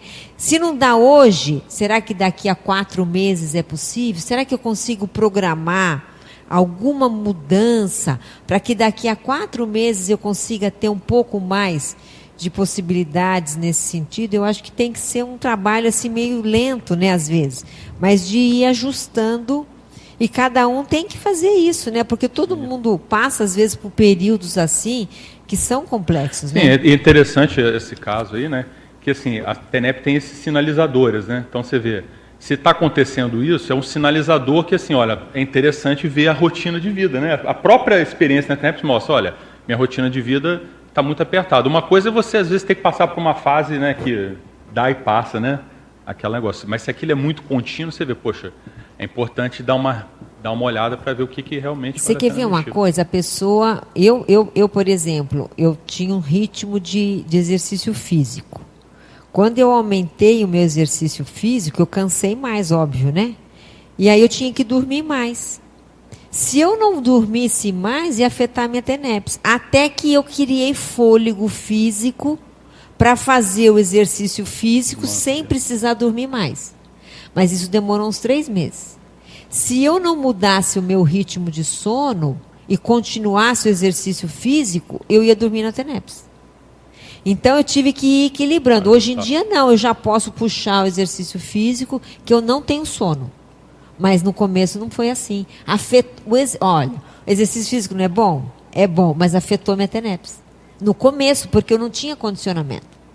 Então são pequenas coisinhas que parecem bobas, mas que fazem às vezes a diferença, né? Max, só retomando um pouco ali o, o que estava se colocando, que o Adélio colocou e outras pessoas também, sobre a questão de condições ideais. Eu vou contar aqui, vou relatar uma, uma vivência minha, quer dizer, uma experiência que eu passei em 2004, eu acho que foi por aí, foi 2004 é, eu fui é, contratado para trabalhar no programa Saúde da Família. E já fazia TENEPS já há uns anos. Fui até a cidade, é, né, que ia ser uma, era uma cidade muito. Quem não conhece África, se for o Nordeste, tem determinadas cidades que eu acho que não faz diferença. E essa cidade era, tinha, ela tinha um, o menor IDH do Brasil. E o Ministério da Saúde investiu investiu nessa formação de equipe, concurso de especialização, tudo do melhor. E eu fui até a cidade assinar o contrato. Primeiro eu procurei saber as condições, que era também, né? Porque eu fazia TENEPS. Aí o secretário de saúde disse assim para mim: fica tranquilo, A casa é, é, existe uma casa grande aqui, tem casarões lá no. Né? Essa casa é a melhor casa que tem aqui na cidade, cada um vai ter seu quarto, sem problema nenhum, né? A questão da sua privacidade. Eu não coloquei TENEP só ele que não era maluco, né? Não, você vai ter seu quarto tranquilo. Assinei o contrato, só que eu não assumi de imediato. Por quê? Porque eles estavam reformando uma sala lá para funcionar o, consultório e disse, olha, daqui a quando estiver pronto a gente comunica. 45 dias, o cara disse, pode vir. Eu chego lá, o que sobrou para mim foi uma rede na sala. Aí eu disse, e agora? Né? O que é que eu faço? É a minha responsabilidade com relação a tudo isso aí. Contrato assinado, já tinha recebido o primeiro salário. Aí eu disse, não tem outro jeito, né? Vou assumir. Vou ver se consigo, se alguém quer trocar comigo, ninguém quis. Trabalhei dois anos nesse sistema aí. Sistema muito precário, assim, que eu digo assim. Até a água a gente tinha que levar mineral. Cara, não vou entrar nos maiores detalhes, senão vai ficar muito longo. Trabalhei dois anos nisso aí. Me afastei um pouco da unidade lá de Natal. E porque não tinha condição, era a semana inteira, né? Eu trabalhava ainda sábado de manhã e de tarde no consultório para atender minha clientela que eu tinha deixado lá. E eu sempre tive, era um sonho meu trabalhar ah, com comunidade, né? Eu fiz, é, na época da faculdade, eu trabalhei também num sistema desse, né? Em condições bem desfavoráveis. E deixei a TENEPS, assim, dormindo nessa rede e tal. Uns anos depois, o Mário vai dar um curso em Natal, Mário Oliveira, amparadores. E no processo de trabalho energético que teve, uma parte prática lá, ele percebeu uma assistência muito ostensiva a uma consciência. Ele não me conhecia. E depois perguntou o pessoal da, lá da unidade, quem é, quem é esse rapaz aí e tal, que... Aí o pessoal disse assim, não, é Marconi, ele já já foi professor e tal, passou um período, um período afastado. Aí ele disse, eu quero conversar com você. Aí perguntou, você está dando aula? Não. É, e a sua TENEPS? Aliás, você faz TENEPS? Eu disse, faço. Aí ele disse assim, e como é que está a sua TENEPS? Aliás, aí eu disse a ele, cara, fazia, não faço.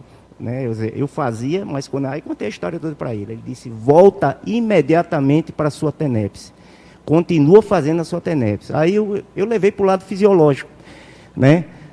Como eu sou da área de saúde, aí eu disse assim, puxa, tudo que você deixa de praticar, você definha, não é isso? Você deixa de ter aquele... Aí ele disse que não, que eu estava equivocado e tal. Nessa época eu estava também muito atarefado, eu já tinha largado o PSF, eu estava fazendo curso de especialização em auditoria, e passei Aí ele disse assim, ele ficou insistindo, passou a semana inteira, cara, volta, volta para tua TENEPS e tal. Aí eu disse, meu amigo, eu não me sinto seguro para isso. Né? Eu acho que isso é uma coisa séria, eu preciso. Aí ele disse, então vai à Foz e conversa com o Valdo. No último dia, no penúltimo dia que ele ia viajar, eu sou muito grato a Maria Oliveira por isso. Ele disse assim, cara, faz o seguinte, pergunta para teu amparador. Eu só trabalhava pela manhã no consultório e estava dando assim uma, uma prioridade para a questão do, dessa especialização. Eu estudei até umas 5 da tarde, depois eu me deitei. Se vou trabalhar energia para ver se eu consigo me recuperar e retomo de novo. De noite eu deixava livre, tranquilo. Sim, e ele antes de viajar disse assim: pergunta para o teu amparador. Disse, como é que eu vou perguntar para o amparador, né? Aí eu peguei e escrevi no papel o que é necessário para mim voltar a retomar a minha TENEPS, né? E coloquei isso na cabeceira da cama. Aí, de repente, assim, quando eu me dei, trabalhei, fiz estado vibracional, trabalhei energia, aí veio um banho de energia, aquele parecia uma água gelada, assim. Eu disse assim, por que você não volta para sua TENEPS? A pergunta dentro da minha cabeça. Aí eu disse assim, e é para voltar mentalmente, outro banho de energia. Aí eu disse, quando? Já, hoje, outro banho de energia. Aí eu disse, cara, eu vou arriscar. Fui para o quarto, que eu fazia TENEPS, e me predispus. Eu fazia de 10 e meia da noite, né? Voltei para o mesmo horário, me deitei. Veio num processo muito diferente, muito ostensivo. trabalhando essa parte da, da cabeça, antes era mais membros, né? Mexe muito com a parte dos meus ossos do crânio, né? Esfenóide, palato, nasal, né? Quando tem um processo extensivo, não só em TENEPS, mas como também em cursos, é muito frequente isso. O que é que acontece? Aí eu achei aquilo muito estranho e tal. E me programei para vir a Foz também, para conhecer esse AE, que eu não vi se foi em 2008. Né? Aí vim para Foz e tinha reiniciado a TENEPS. Aqui encontrei uma pessoa, não vou expor, e a pessoa me deu um conselho: você é louco! Como é que você faz um negócio desse, um momento sério da sua vida? Você vai. E sim, consciência terapia, que foi minha primeira consciência terapia. Começa a consciência terapia, TENEPS, você. Que eu, que eu tinha feito uma coisa tremendamente errada, né? Aí eu fui procurar o professor, estava agendado com o Val, que eu conheço o Val desde 96, quando ele foi ministrar curso lá em Natal. Teve um, ele quebrou um dente lá e eu atendi no consultório. Mas você pode só concluir que a gente E vou concluir. Um aí sim, aí cheguei para ele e contei, relatei, relatei o que uhum. tinha ocorrido. Ele deu. Quem falou isso para você falou uma tremenda besteira. A sua TENEPS está com tudo. Né? Continua na sua TENEPS. Né? Você não pode largar isso aí, não é isso? Olha o cara cheio de energia, então me deu assim um gás danado. Esse, mas a pessoa falou, não dê ouvido a isso. Entendeu? Aí eu disse, mas esse período que eu passei parado, Aí ele disse, e essa sensação, quer dizer, esses sinais e sintomas que vêm, ele disse, foi dado um upgrade a você. Na realidade, você nunca deixou de fazer TENEPS. Foi isso que ele falou para mim. E isso no fórum da TENEPS, que o primeiro que eu fiz, também eu coloquei, fiz esse relato, né? E o Pedro Fernandes foi um também que disse, eu também, eu digo a você, você nunca parou de fazer. Então, condições ideais, isso aí muitas vezes deixa a pessoa sem fazer, né? Eu estou colocando isso aqui com a intenção de ajudar quem parou, a quem acha que também pode ter o mesmo posicionamento que eu. Tá bom? Então, na realidade, foi isso. Eu coloquei mais detalhes, me, me alonguei, mas eu acho que era necessário. Tá, tá bom? Certo. Muito bom. O resumo da ópera é a experiência pessoal é pessoal. É isso aí, cada um que tem que definir, né? Com seu amparador. Agora eu quero parar, passar a palavra ali para o Milton lá para falar um pouquinho do fórum da TENEPS aí, né, novamente, e depois a gente vai passar aqui para turma de editares. Então, eh, este ano o Fórum da TENEPS tem como Mater Penseni o Sinergismo Experimentologia Tenepsologia. A gente vai abrir o fórum nesta sexta-feira à noite, às 19 horas e 30, com a palestra de abertura do professor Max que vai ter eh, pré-requisitos, né, eh, propostas de pré-requisitos para eh, TENEPS eh, 24 horas. A palestra de abertura vai ser aberta e gratuita e o restante do fórum tem que fazer a inscrição para poder participar. A gente, que horas mesmo é a palestra lá? 19, 19 horas, né? 19 horas Na e 30. Sexta-feira. Sexta-feira. 19h30 aqui no salão aqui. Do... No auditório do, do CAEC durante o fórum, né, de sábado até o final do, do, domingo. A gente tem cinco mesas de debate, onde as quais as pessoas apresentam seus trabalhos. A gente vai ter o sábado à noite uma oficina consciencioterápica dada pela pessoa da, da OIC, essa oficina vai ser presencial para todo mundo que está aqui presencial e também vai ser para os online. Então, os público online também vai ser atendidos pelos consciencioterapeutas da, da OIC. Domingo pela manhã a gente tem o campo, apresentado pelo professor Ivo Valente. E domingo à tarde a gente vai ter também a apresentação do conscienciograma do tenepsista, que vai ser dado pela, pelos cinco conscienciometras da, da Conscius. Então, eh, a gente convida todo mundo para fazer o fórum da TENEPS, as inscrições eh, via link, também pode ir na recepção do CAEC. E está bem carregado, está bem rico, tem muito trabalho, tem muitas apresentações, tem muito debate sobre a ciência tenepsologia. Então a gente agradece a toda a equipe do Círculo pelo convite, por ter colocado eh, este tema hoje para debater. Então a gente está à disposição. Muito obrigado, pessoal. Muito bom aí, Milton. Então é o 19 Fórum da TENEPS.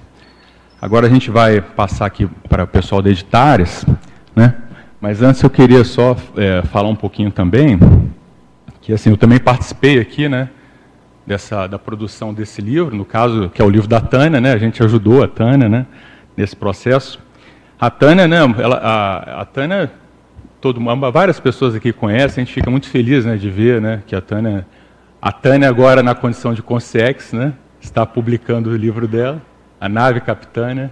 Né. É bacana, o livro está bacana, tem até inclusive a nave Capitânia aqui atrás, aqui, para quem vê.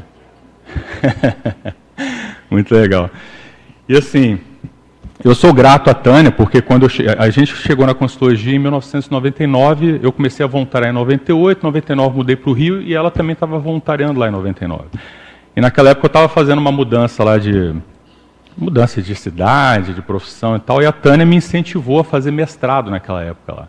E ela, né, aqui no livro conta a história da Tânia professora. Tem várias Tânias aqui dentro do livro, né? Uma delas é a Tânia professora, né? Professora amorosa lá que ela fala, muito bacana. E aí ela me incentivou, acabei fazendo esse mestrado e isso acabou me direcionando para várias coisas aqui na minha, na minha vida, né? Foi muito interessante. E depois, lá, depois que o professor Valdir sumou, 2015, 2016, a Tânia ainda não tinha publicado o livro dela. E assim, e, poxa, eu sempre fui grato a ela e assim, eu, sabe aquela pessoa que você gosta porque gosta, né? Eu, eu era assim com a Tânia, eu gostava da Tânia, sabe? A gente até quando foi aqui em Foz, a gente não teve tanto contato próximo, a gente teve até mais contato lá no Rio, mas a gente era amigo, criou um vínculo, né? Ficou amigo e aquilo fica ad eterno, né?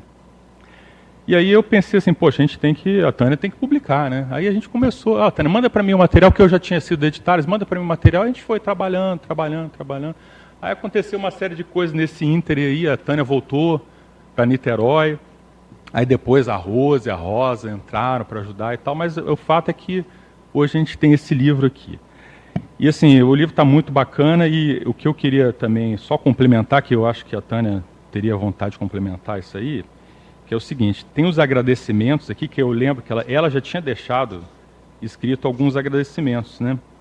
Mas o livro foi complementado, né? depois ela foi ajudada pela Rosa e pela Tânia lá, fazendo um trabalho bem grande de revisão. O pessoal de editais, eu acho que a Tânia queria ter agradecido elas aqui. E também as filhas dela. O livro tem um negócio muito bacana, se vocês forem se vale a pena dar uma olhada, que ele tem assim, logo no início, antes de um prefácio mesmo, é tipo, tem aqui, olha, deram o nome, Carta Aberta para Minha Mãe.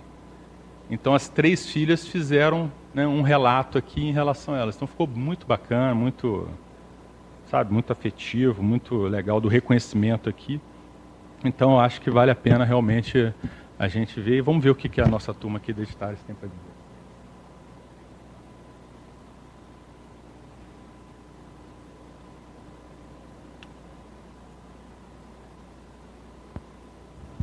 Bom dia a todos. A Editares tem a satisfação de fazer o lançamento da obra Vivências das Reciclagens Pessoais, quem nos brinda com o livro é a pesquisadora Tânia Guimarães. Tânia Guimarães nasceu em 19 de junho de 1947, no Rio de Janeiro, e dessomou em 24 de 6 de 2022. Mãe de três filhas e uma única neta, teve ainda filhos e netos do coração. Foi professora, mestre em Química, doutora em Ciências de Alimentos e pós-doutora pela Embrapa. Foi também voluntária do IPC Niterói e campus IPC Saquarema, no Rio de Janeiro. Residiu na Cognópolis Foz do Iguaçu, onde foi voluntária no campus CAEC. Enciclosapiens, Pré-IC Longevitá e Pré-IC Preceptocons. Tânia foi tenepsista, escreveu artigos para diversas revistas científicas e da conscienciologia e verbetes para a Enciclopédia da Conscienciologia.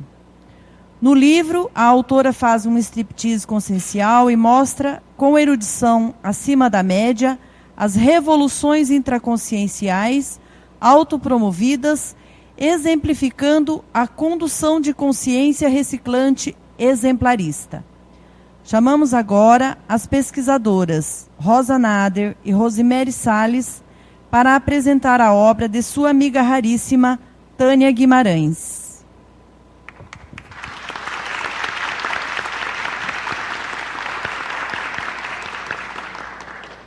Aplausos para a Tânia, né? Ah, para a gente entender a dimensão desta obra da Tânia Guimarães, Vivências das Reciclagens Pessoais, eu vou começar ressaltando os agradecimentos que ela mesma deixou no livro. O primeiro agradecimento é à comunidade conscienciológica, ou seja, todos nós aqui, a quem ela chamava essa comunidade né, e essa estrutura de universidade aberta do voluntariado. Depois ela agradece à equipe extrafísica interessada na escrita de livros. E, por último, ao professor Valdo Vieira, propositor da ciência e diversas especialidades. Essa foi a, a, da página inicial, aí na página 5, os agradecimentos da Tânia. A Tânia, nesta obra, é, autoexemplarista, ela narra a própria trajetória e torna-se exemplo para todo intermissivista interessado na autorreciclagem profunda com como é que ela procedeu a escrita dela. Ela fez um balanço da vida intrafísica pessoal, ela fez uma autocrítica desdramatizada ou desdramatizadora, ela criou e empregou técnicas autorrenovadoras, ela mesma criava as técnicas de, de autorreciclagem, e com uma criatividade por meio de metáforas desafiadoras. Ela era muito criativa, né? Tânia fez a ultrapassagem da intelectualidade para a mental somática. Neste livro, ela demonstra o êxito neste intento ao explicitar as autopesquisas realizadas, o modo pelo qual esmiuçou o próprio microuniverso consciencial a favor do avanço autoevolutivo. Ela estruturou o livro em ciclos de reciclagens. Pessoal, né, dela. Da infância até os ciclos das reciclagens, do ponto de vista nosso aqui, neoparadigmáticos. Então, ela foi dividindo a vida dela é, em, em, em trechos, né? E cada trecho ela chamou de um ciclo. Então, o livro dela é muito interessante porque é um conjunto de ciclos, né? desde a infância, do nascimento, até chegar aqui a, a, a, estrutura dela conquistada aqui na Conscienciologia, na CCI, que todos nós conhecemos aqui, né? quem compartilhou com ela as experiências. Ela criou técnicas de aproveitamento das ofertas da Conscienciologia por meio da metáfora mercado de bens conscienciais. Essa é uma característica que ficou evidente da criatividade dela ela associou essa fartura de oportunidades que a gente tem com mercado de bens conscienciais. Vale a pena a gente ler. É, ao final, ela selecionou cinco, no final do livro dela, antes da, dos comentários finais, né, no último capítulo, ela, ela selecionou cinco especialidades da conscienciologia eleitas enquanto bases das reciclagens pessoais. Para mim, isso é uma característica é, que ela tem de pesquisadora desde a da ciência convencional e ela trouxe essa expertise dela para nós, para dentro da conscienciologia. Então, ela é uma pesquisadora nata. Né? Então, a experiência da Tânia, descrita nesse livro, é exemplo, então, para todos nós. Eu me sinto, assim, bastante contente interiormente, assim, imaginando é, e sondando, né? As energias do contentamento da Tânia onde ela estiver.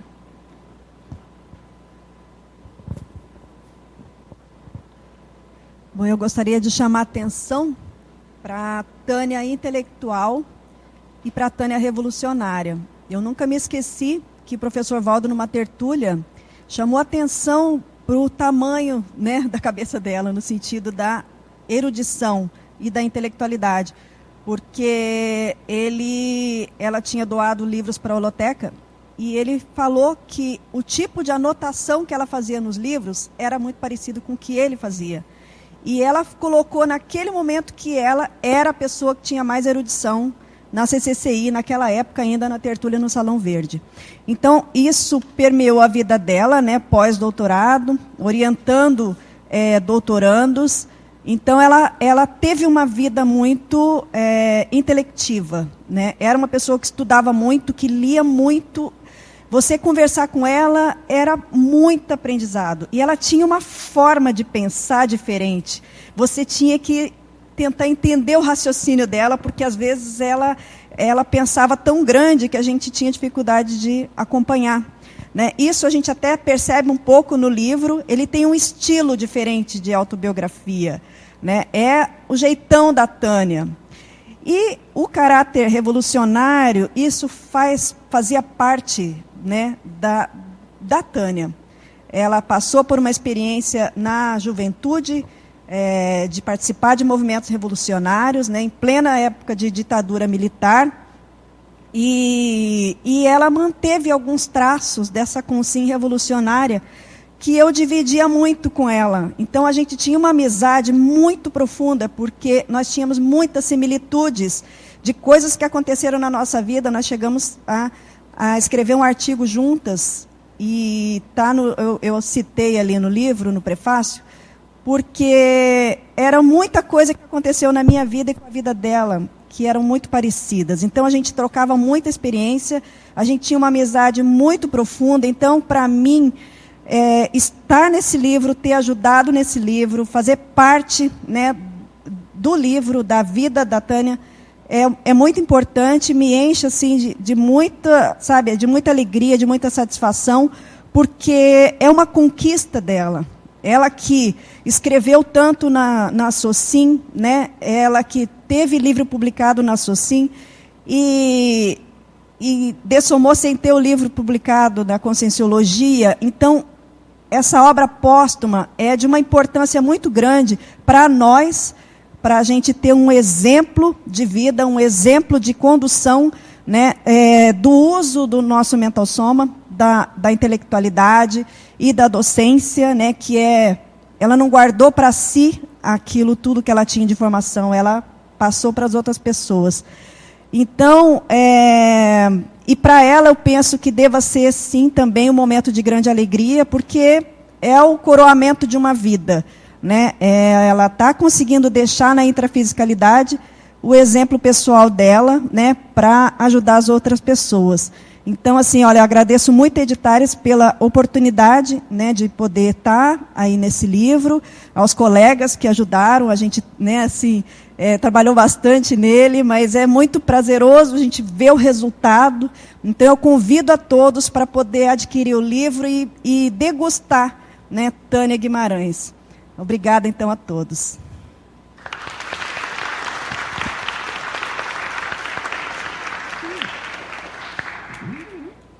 Em nome da Editares, parabenizamos a autora pela GESCOM superassistencial, que expõe sua coragem para investir nas autorreciclagens planejadas e com tecnicidade, visando estabelecer, ainda nesta vida humana, novas manifestações conscienciais evolutivas.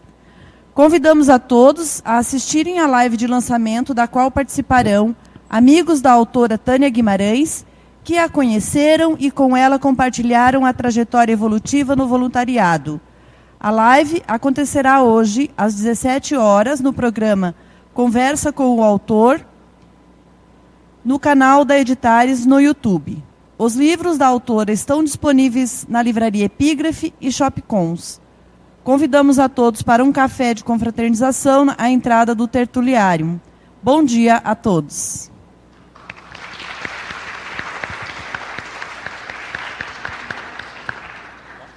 É, as nossas pontuações de hoje foram 21 autores, 53 presentes, 69 telecirculistas, 342 acessos online. Muito bom, pessoal. Agradecemos a todos a presença de todos, né? Aproveite o dia e vamos ali fora lá confraternizar um pouco.